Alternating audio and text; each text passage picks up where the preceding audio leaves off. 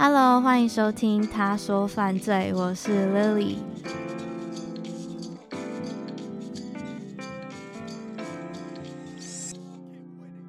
今天换了一个新的录音空间，换了一支麦克风，所以声音会有一点点不一样，是正常的。那我在上一集有跟大家分享，在美国，每当有失踪案件发生的时候，都会被提起的种族问题。这件事情就让我想到一起发生在两千年的非裔儿童失踪悬案。当时九岁就读四年级的 Asia Degree，在下着大雨的深夜，带着他的书包从家里离开之后，就再也没有出现过了。Asia Degree 出生于一九九零年八月五号，他的爸爸 Harold 和妈妈 Equella 在一九八八年的二月十四号，刚好是情人节这天结婚了。那结婚一年后，一九八九年，他们生了一个男孩 O'Brien。接着再隔一年，Asia 就出生了。他们一家四口住在北卡罗来纳州小比谢尔比这个城市。那除了这一家人以外，Asia 的亲戚们，像是外婆、阿姨、姨丈，也都住在附近。另外啊，Asia 家因为是双薪家庭的关系。所以他和哥哥下课后就一起回家等爸妈下班。不过这完全不影响家庭之间的气氛。Asia 和他的哥哥感情非常的好，而且他们通常在爸妈回家之前就会把功课给做完了。那至于小朋友跟家长之间的关系又如何呢？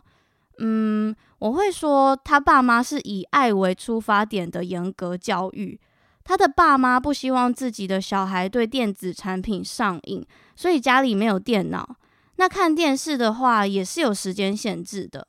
所以我以上所说的一切，都稍微可以去判断这是一个呃正常而且不差的家庭吧。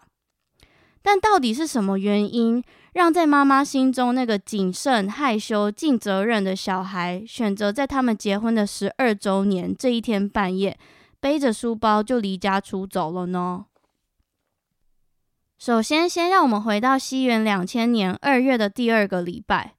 这个礼拜因为学校老师需要开会的原因，所以小朋友从礼拜五就开始放假了。不过只是小朋友而已啊，大人都还需要上班。所以放假的第一天，Asia 的爸妈就把他跟哥哥交给住在附近的阿姨照顾。这一天是二月十一号，星期五。阿姨带着两个小朋友 O'Brien 和 Asia 去学校练习篮球，在这之后就回家了。那隔一天，放假的第二天，二月十二号，礼拜六。这天，O'Brien 和 Asia 由爸妈陪同参加了学校篮球队的比赛。Asia 是篮球队里面的控球后卫，大家都说他是。团队中的明星球员，但是这一天，Asia 在比赛中因为犯规太多次，就不能继续上场了。台湾有个术语，应该叫做“犯满毕业”，对不对？那整个团队没有明星球员的贡献之后，就输了那一季的第一场比赛。我想这时候家里有小朋友的家长应该都能懂，小朋友那一颗单纯就是很想赢的心。就是这颗纯真的心，让他们在比赛输的时候就会很难过，很难过。所以不能继续比赛和输球这件事情，让小 Asia 当天的心情简直是跌到了谷底，她甚至还哭了。可是根据后来妈妈的观察，因为哥哥 O'Brien 当天的比赛是紧接在 Asia 后面的，所以在哥哥比完赛之后，Asia 的心情就好多了。妈妈说，她很快就从伤心中复原，而且还会跟队友互动啊、聊天、开玩笑之类的。那在篮球比赛结束过后呢，O'Brien 和 Asia 就和家庭里的其他小朋友去亲戚家过年，就是一个小朋友的 sleepover 吧。据说他们那天晚上玩得很开心，唱歌啊、跳舞的，到很晚才睡觉。接着再隔一天。到了假期的最后一天，礼拜天。礼拜天是去教会的日子，所以 Asia 和哥哥、爸爸妈妈，还有他的外婆、阿姨、表兄弟姐妹等等所有亲戚，都一起去了教会做礼拜。在礼拜结束过后，整个大家庭一起吃了中餐。那因为隔一天就是情人节的关系，他们吃完中餐过后，大家就一起吃吃糖庆祝了一番。这一天大约三四点左右，Asia 的爸爸 Harold 因为要出门上班，就先离开了。所以在那之后，小朋友是由妈妈照顾。Equella 表示，他们回家后大约晚上六点半，Asia 可能是因为前一天晚上太晚睡，所以在沙发上睡着了。他睡到大约八点半左右，被外面的暴风雨声吵醒。这天晚上天气非常的差，而且镇上还因为暴风雨出了一个车祸。这场车祸让整个镇都停电了。在停电之后，妈妈大约在八点半到九点就叫小朋友上床睡觉了。那等到电力再一次回来的时候，是接近晚上十一点半左右，刚好在这个时间点。爸爸 Hero 也下班到家了。他到家之后，先是去小朋友的房间看看他们两个睡得好不好啊，有没有踢被子啊。这时候一切都看似非常非常的正常，小朋友们也很安稳的睡在床上。接下来，爸爸在睡前大约凌晨两点半左右，又去看了一次小朋友。当然，房间里面没有什么异样，小朋友还在床上呼呼大睡。他就去睡觉了。接下来，我收集到的资料看见了两种说法。有一个说法是，大约两点半的时候，哥哥 O'Brien 看见妹妹 Asia 起床去上厕所。那上厕所很正常嘛，所以他就不以为意的继续睡。不过，在 Asia 上完厕所之后，哥哥隐约听见床上发出那种床架摩擦或是弹簧的声音。这里英文用的是 squeaking，就是那种叽呱叽呱的声音。我不知道大家知不知道。那另一个说法是说，哥哥 O'Brien 在两点半只有听见妹妹的床发出我刚刚上述的那个奇怪声音，但是他以为妹妹只是在翻身而已，他就继续睡觉了。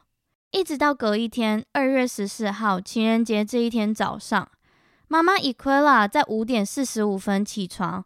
那我读到的资料是说，前一天因为停电的关系，小朋友没有洗澡，所以这一天妈妈特别早起床，叫小朋友去洗个澡，吃早餐，再去上学。但就在大约六点半，Equella 准备叫小朋友起床的时候，他一走进房间，只看见在床上熟睡的哥哥 O'Brien，却不见 Asia。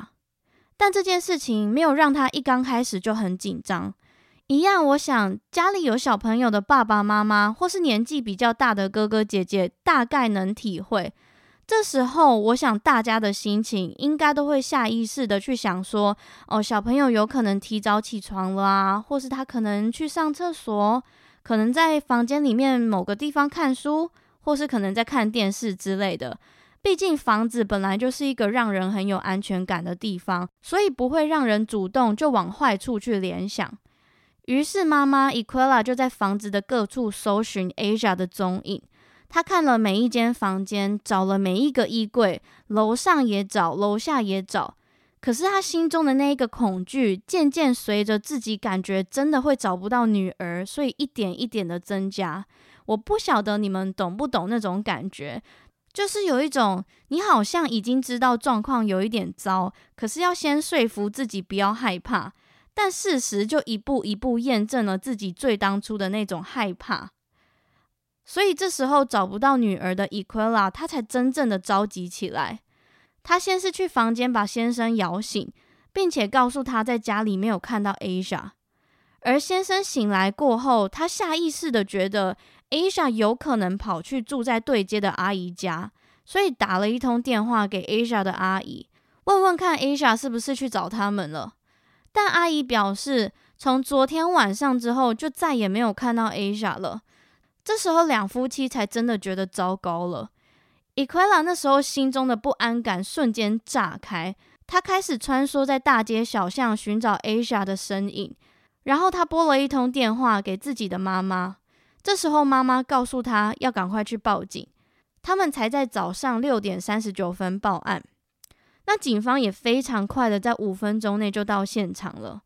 他们透过房子的状况和上锁的大门，判断 Asia 是主动离开家里的，而且现场也并没有他人强行进入的痕迹。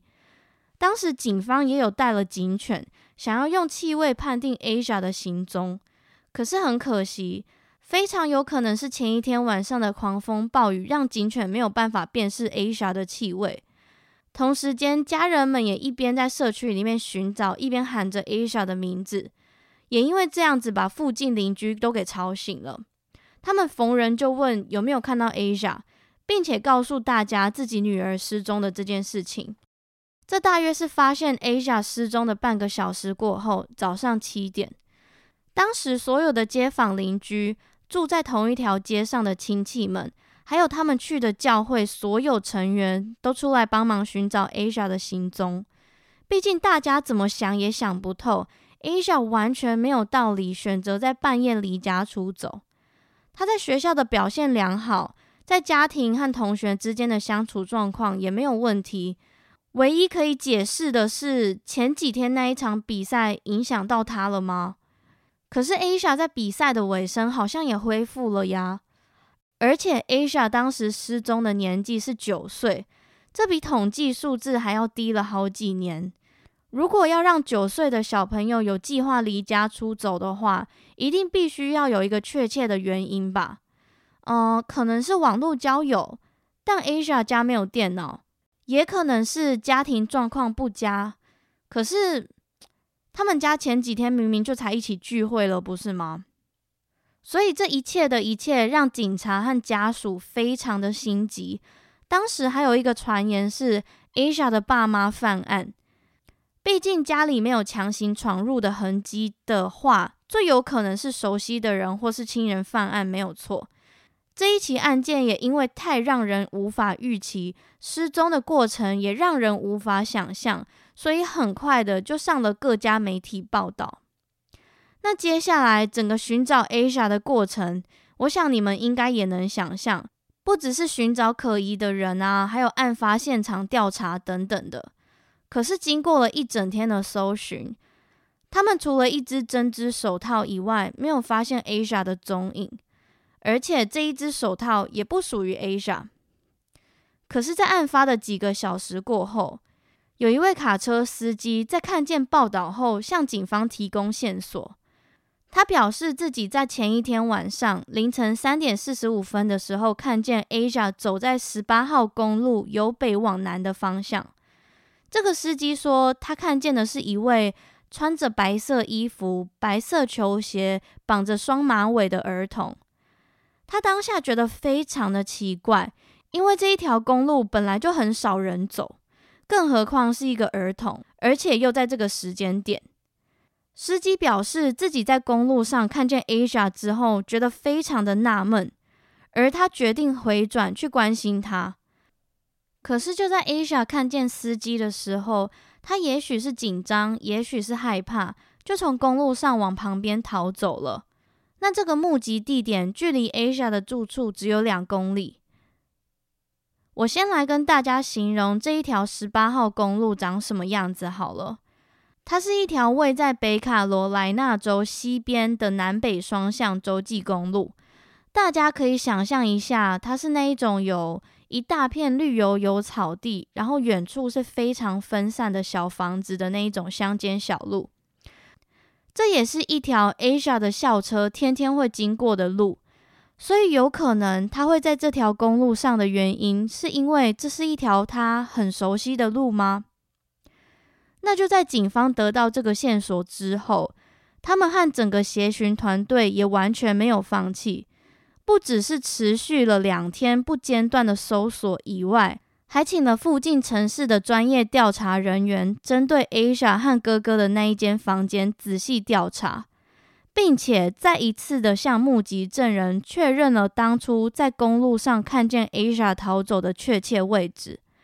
而且啊，他们还为了确保证据的真实性，还对这个目击证人做了测谎。而警方最后在司机通过测谎之后，证实了消息的准确度。接着，Asia 的失踪进入了第三天。在第三天的傍晚左右，第二位在十八号公路上目击到 Asia 的证人出现了。他也是一位货车司机。他看见 Asia 的时间是凌晨四点三十分。他说，在那个晚上，他从远处就看见前方有一个小小的像是人的轮廓，而他靠近一看，发现是一个穿着白色衣服的小朋友，所以他当下就拿起了他卡车上的广播系统，通知了其他开在十八号公路上的驾驶们，请他们注意，有小朋友走在路上，他就离开了。等于说啊，在三点四十五分到四点半之间，有两个目击证人都表示自己看见 Asia 走在公路上，而且他们两个的说法也都互相吻合了对 Asia 失踪前的穿着啊等等的描述。那如果他们看见的这个真的是 Asia 的话，代表 Asia 在二月这个温度最低的日子里，甚至还下着暴风雨。他只穿了白色的长袖上衣，他并没有带上一点御寒的衣服。我想你们听到这里，应该也会跟我一样困惑吧？一来是真的想不到 Asia 离家出走的理由，二来是如果他真的计划好准备要离家出走的话，那为什么他带出门的东西，他的行李准备得这么不周全？我自己唯一能想到的解释就是，也许 Asia 他年纪还小。他不太会去估算，真的要离家出走的话，要带什么东西。那就在警方把握了这两个很关键的目击证据之后，他们公布了案件目前的进展。首先，他们先是排除 Asia 的爸妈犯案的可能性。那另外，他们也给出了几个 Asia 失踪后有可能的推测。他们说，Asia 有可能是被绑架了。但是也不排除他走在十八号公路上不小心被撞到，而肇事的驾驶把他的尸体藏起来了。又或是说，Asia 在公路上逃走之后不小心受伤，或是出了一个很严重的意外死掉了，只是暂时还没有找到尸体。接着，Asia 的失踪进入了第四天。这天，所有人都把主要寻找的地点着重在 Asia 逃走过后的那个公路附近。据说，当时住在公路附近的人的家里都是必须要被搜索的。但是，这个我也没有在每一篇资料里面都看见，所以我想大家可以参考一下。当时在协寻的过程中，有一位队员在一栋房子的后院，一个摆放杂物的储藏小屋里面。发现了糖果的包装纸，一张非裔女童的照片，一个有图案的发圈，还有一支笔跟一支上面印有 Atlanta 亚特兰大字样的铅笔。家人们很快就认出来这一支铅笔是几年前他们全家人一起去亚特兰大拜访远亲买的纪念品。那其他的东西，发圈，甚至是糖果包装纸，也符合了在情人节前一天晚上那一天，外婆给小孩子们的同一种糖果。而其中，我比较想要提到的是那一张非裔女童的照片。这一张照片并不是 Asia 的照片，甚至家里的人也都没有办法指认出照片的女童到底是谁，而且一直到今天。都没有人知道这张照片到底是谁。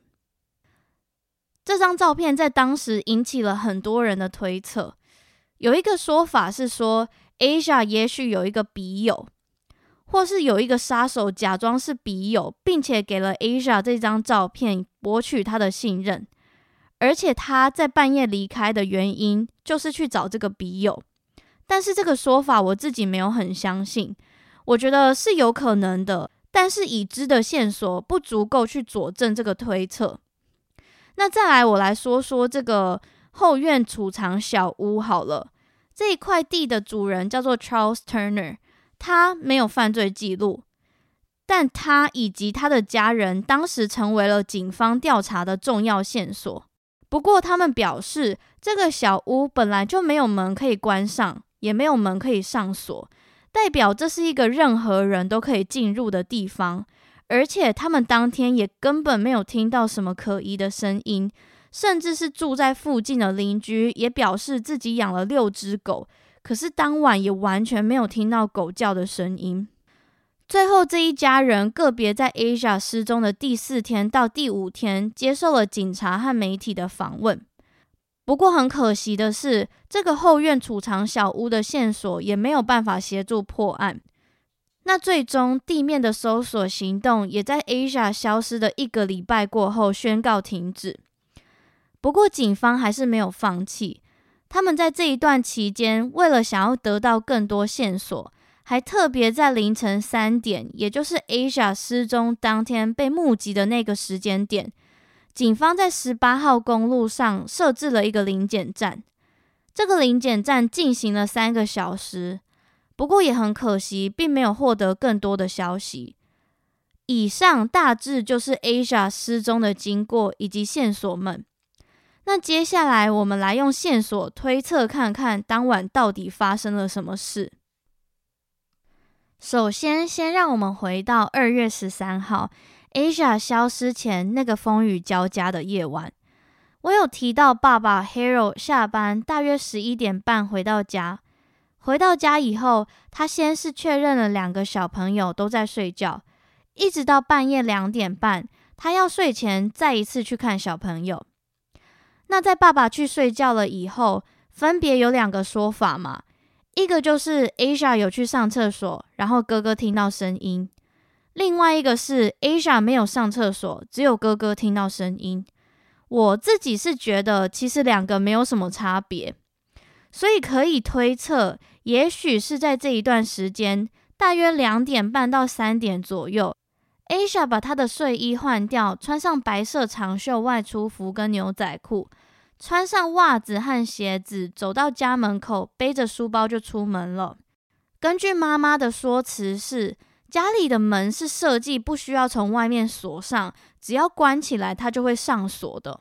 不过除此之外啊，我刚刚有提到，因为双薪家庭的关系，Asia 其实自己也有一把钥匙在背包里，所以也许他就在这一段时间没有把在房间里的哥哥吵醒。没有把睡在卧室里的爸妈吵醒，在风雨交加的深夜，穿着不够保暖的衣服离开家里了。我想讲讲这件事情奇怪的地方在，Asia 有非常高的几率是提前计划好的，他计划好把东西整理好，收进书包，然后计划好选在这一天晚上离开。好，那我们来假设，就算他没有事先整理好书包好了。那没有道理，在反复收东西的过程中，或是拉拉链的声音，不把住在同一个房间里的哥哥吵醒吧？我自己是比较偏向 Asia，他是事先计划好才离家出走的。那在 Asia 离开家里之后，他朝着校车的路上踏上了十八号公路。其实十八号公路就在 Asia 家巷口，只要步行三分钟就可以到了的地方。那在三点四十五分，第一位目击证人表示自己看见走在公路上的 Asia，但就在他回转准备接近他的时候，Asia 吓得就跑了。接着四点半，第二位目击证人也表示自己在十八号公路上看见 Asia。再来下一个证据就要等到 Asia 失踪的三天过后，后院储藏小屋里的糖果包装纸跟一些个人物品。从这里我们可以推测，Asia 在被吓跑之后，他也许是因为累了，或是因为惊吓，从十八号公路上逃走之后，步行大约二十分钟，来到距离他家两公里以外的小屋子。不过怪异的地方在，这其实不是一个很容易就可以轻易达到的地方，更何况当天其实是下着雨的。等于说，要达到这个小屋的话，必须要先爬一段上坡，并且横跨一个接近一百公分的壕沟。嗯，我觉得一个九岁的小孩出门都要爸妈抱了，更别说是经过一连串的地形考验来到了这个小屋。不过证据显示，Asia 的确就是有到这个地方，他把糖果吃光，然后遗留了一些个人物品在里面。但在这之后，他去了哪里？这一切就是个谜了。没有更多的目击证人，也没有更多的线索。一直到 Asia 失踪的几个月过后，在他住的地方小比当地的监狱，有一位犯人表示自己知道 Asia 在十八号公路上发生了什么事，他为什么失踪？这个人叫做 Baram Ramsey，他入狱的原因是因为抢银行。他说那晚他跟另外一位朋友开着皮卡货车从另一个镇开进肖比。当时，身为驾驶的朋友就不小心撞到了 Asia，接着朋友把意识不清的他抱起来放在卡车后座，随后他们回到家之后就把 Asia 留在外面，隔一天才把他的尸体丢进镇上一个叫做 Moss Lake 的湖。老实说，当时这件事情并没有造成太大的轰动，警方也很快的就排除这两个人犯案的可能。因为当时在十八号公路上并没有发生事故或是擦撞的痕迹，在现场也没有发现血迹、刹车痕迹或是车子的碎片。不过，警方还是针对这个犯人的口供中那个湖做了两次很详细的打捞，甚至是还请专业的潜水员下潜调查。当然，就是什么也都没有找到。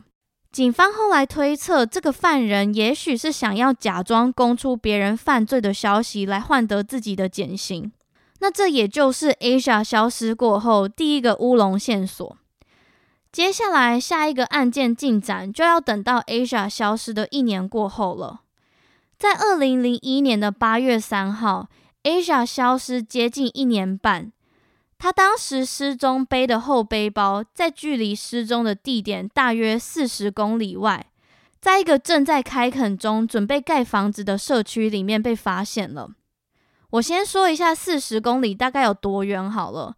四十公里是全马少两公里，也就是大概是从台北火车站到三芝的距离，反正就是很远啦。那这个包包里面有写着 Asia 的名字，还有家里的地址。可是啊，不知道你们记不记得我刚刚有提到，Asia 从家里离开，踏上十八号公路的时候是往南的方向，但是这个包包被发现的地点是在北边。这个包包当时被发现的时候，它是被装进一个塑胶袋里的。当时警方也有出动搜救犬，看看聪明的狗狗们是不是还可以嗅到一点点味道，然后提供一些破案线索。或许狗狗是可以带他们去 Asia 的遗迹，又或是可以带他们找到一些附近遗留下来可是没有被找到的关键证据。此外啊，警方也针对书包以及发现书包的那一片空地做调查，但很可惜，就是什么都没有找到。其实过几年之后，在二零零四年的十一月，也就是书包被发现的三年后，或是 Asia 失踪的四年后。警方有请挖土机开垦了那一块地，而最终的结果并没有发现任何跟 Asia 相关的物品，他们只找到了一些动物的骨骸跟一条男性的长裤。而 Asia 的失踪案件也在未解的书包事件过后，渐渐的成为悬案。其实当时包包里面的东西在第一时间没有被公布，而是要等到二零一八年案发的十八年过后才被公布。在二零一八年，FBI 发布了两张照片。这两张照片是当时在书包里面找到的证物，而其中一样是一本 Dr. Seuss 的童书。Dr. Seuss 的书应该是全美小孩都一定读过的书。我想大家应该会知道，它蛮有名的一本书叫做《The Cat in the Hat》。那它的中文翻译叫做《帽子里的猫》。它是一只黑白色的猫咪，戴着红白相间的高帽。那在 Asia 包包里面找到的那一本书叫做《macala gets pool》。这一本书它是从 Asia 小学的图书馆借来的，但是是谁借的，以及借书的证明都因为时间的关系被销毁或是不见了。那在包包里面的另外一样证物是一件青少年男团 New Kids on the Block 的演唱会 T-shirt。这个团我不认识。他们活动的期间是在一九八五年到一九九四年间。那维基百科说他们曾经非常的红。可是啊，这一件衣服不是 Asia 的。Again，家里的人也没有看过这一件衣服。这时候就有一个推测说，这一件衣服也许是绑架或是诱拐 Asia 的那个人给他或是留下来的。另外，又有人拿种族开刀了。New Kids on the Block 是五个白人男孩组成的团。那就这样子，有些人推测，有可能凶手是白人的几率比是黑人的几率还要高，因为当时他们的歌迷跟粉丝为白人居多。不过，当然，种族议题一出现，就会有人开心，有人不开心嘛。所以，我觉得这只是一个假想的推测，而且这个推测其实是完全没有根据的。当时其实警方在二零一八年释出这两个书包里面的证物的目的，就是希望大众可以提供更多线索。因为如果是这样子的话，装着书包的塑胶袋，或是书包本人，还有图书馆借的书，或是男团演唱会 T-shirt，上面应该都会留有指纹吧？这么多东西，没道理上面都没有指纹。但是我没有找到相关的消息。我觉得有可能是警方有掌握到指纹，但是没有办法比对，所以技巧性的不公开，这是我的推测啦。如果警方公布说他们有掌握到指纹，那这个犯案的凶手他也许就会去避免按压指纹，或是避免他自己的指纹被留在资料库里面。那也有可能这一起案件就在警方公布指纹过后，再也没有办法破解了。我刚刚有提到这一起案件在书包事件过后就渐渐变成悬案了嘛？当时是真的好几年没有更多的线索，这一起案件也一度被其他更新的案件沉默过去，一直到二零一五年，FBI 官方宣布和州政府警察单位以及国家调查局合作，将这一起案件重启调查。这一起案件的悬赏金也增加到四万五千块美金。而这一次的行动也带来了新的线索。在重启调查的十五个月过后，有线报表示看见了一个很像 Asia 的人上了一台绿色一九七零年的福特雷鸟轿车，或是林肯 Mark 四代。OK，反正车子我也不懂，反正两辆都是看起来很像早期年代的那一种长长的古老轿车。警方有把车子的照片公布，并且鼓励大众再多多提供线报。不止这样子而已，每隔几年，失踪与受虐儿童救援中心有没有觉得很耳熟？就是我在前几集 Johnny Gosh 常常提到的那个儿童救援单位。这个中心会请专家画 Asia 的年龄进展图，把每一个阶段的他画出来，并且公布。让社会可以不要忘记 Asia 的失踪案件。那如果 Asia 现在还活着的话，她已经是三十一岁了。我会在 Instagram 上面放上这个中心公布的长大以后的 Asia。我得说，画的真的很像。那另外啊，在案件重启调查的这几年之间，调查团队他们有把过去收集的资料，或是目击证人、家人、学校老师、篮球队教练、同学等等的关系人都再访谈了一次。根据官方的报道，被访谈的人数总共加起来有超过三百位。而且这一起案件至今都还有专业的人每天每天都很努力的在往破案的方向进行中。每年，Asia 的家人也都会在情人节附近举办一个纪念的仪式。他们会以社区为起点，Asia 失踪的地点为终点，来回走过一遍。而且很感人的是，Asia 的妈妈 Equella 认为 Asia 失踪的这一天，二月十四号是情人节，是一个很美好的一天。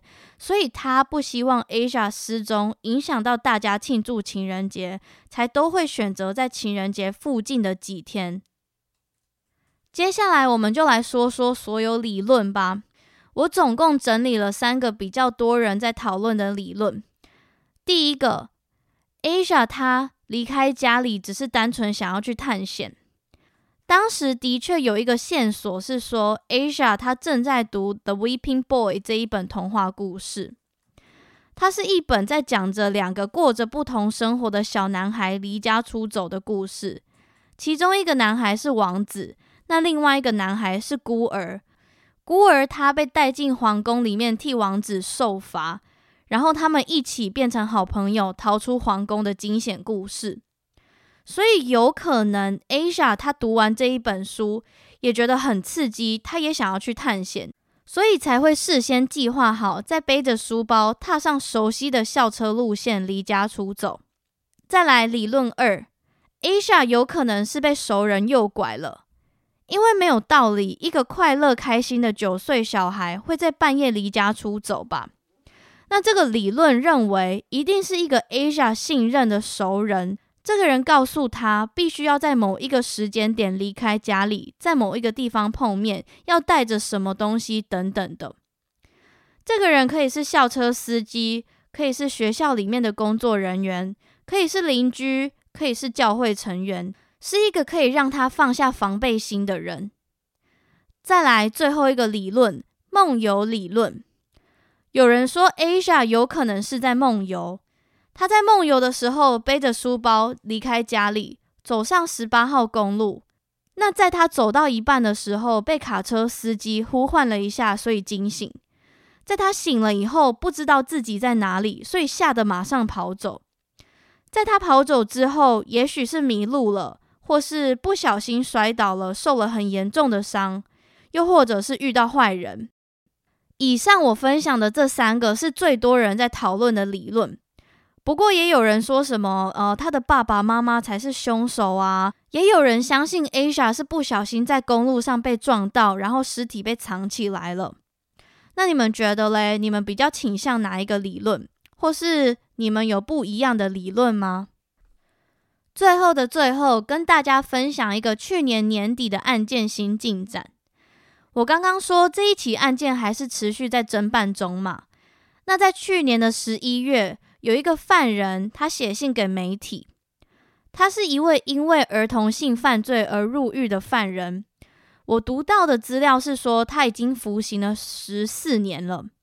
他先是写信给肖比当地的报社，并且告诉报社的人，他们必须要把信件转交给 FBI 调查团队，而且还不止这样哦。他要求 FBI 必须要派出一位调查人员去狱中访问他。让我来读他写给媒体的信件内容。他说：“Asia Degree 已经失踪超过二十年了。那大约在四个月以前，我发现 Asia 失踪的真相。他被谋杀，而且尸体被掩埋了。我知道他在哪里。我希望你们收到这一封信的时候来拜访我。”最后，他写了 "It's on the up and up"。我刚开始不知道这是什么意思，那我查了之后才发现这是很诚实、很正直的意思。但是这一个线索啊，因为疫情的关系，它不断的延后再延后。警方是说他们有在调查，但是因为疫情的关系，监狱有管控，所以进行的比较慢。那我自己也很想知道到底发生了什么事情，希望我。有机会可以跟你们更新。好啦，这就是今天要跟你们分享的 Asia Degree 的失踪悬案。好想知道你们对于这一起案件的看法是什么？你们也觉得 Asia 她是有准备好、有计划离开家的吗？那你们觉得在后院储藏小屋里面找到的那一张到现在都还没有被指认是谁的非裔小女童照片，到底是谁呢？她跟这一起案件有关吗？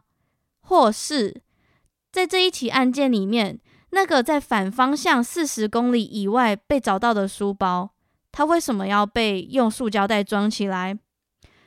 又为什么这一起案件这么多离奇的线索，却又无法破案？来吧，欢迎你们跟我分享你的想法。最后，谢谢你收听今天的节目。然后，我就我就不想废话了，还是废话一下好了。如果你想要知道这一起案件更多的资讯的话，欢迎你到 Instagram 搜寻“他说犯罪 She tells true crime”。那我们下周一再见喽！I will see you next Monday。拜拜。